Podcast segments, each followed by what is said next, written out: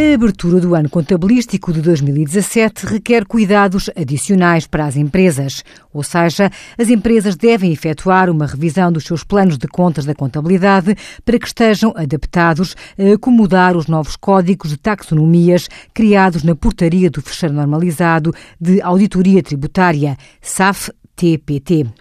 Esta revisão das contas deve ser efetuada desde o início do ano, com o objetivo de todos os registros contabilísticos a efetuar desde 1 de janeiro de 2017 já possuam as respectivas taxonomias associadas.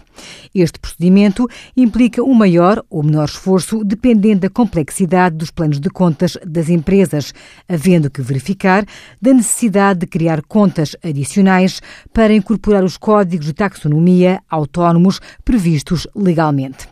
As microentidades devem ter especial atenção na revisão dos seus planos de contas para garantir o cumprimento integral da utilização das contas previstas no novo Código de Contas do SNC, que entrou em vigor em 2016.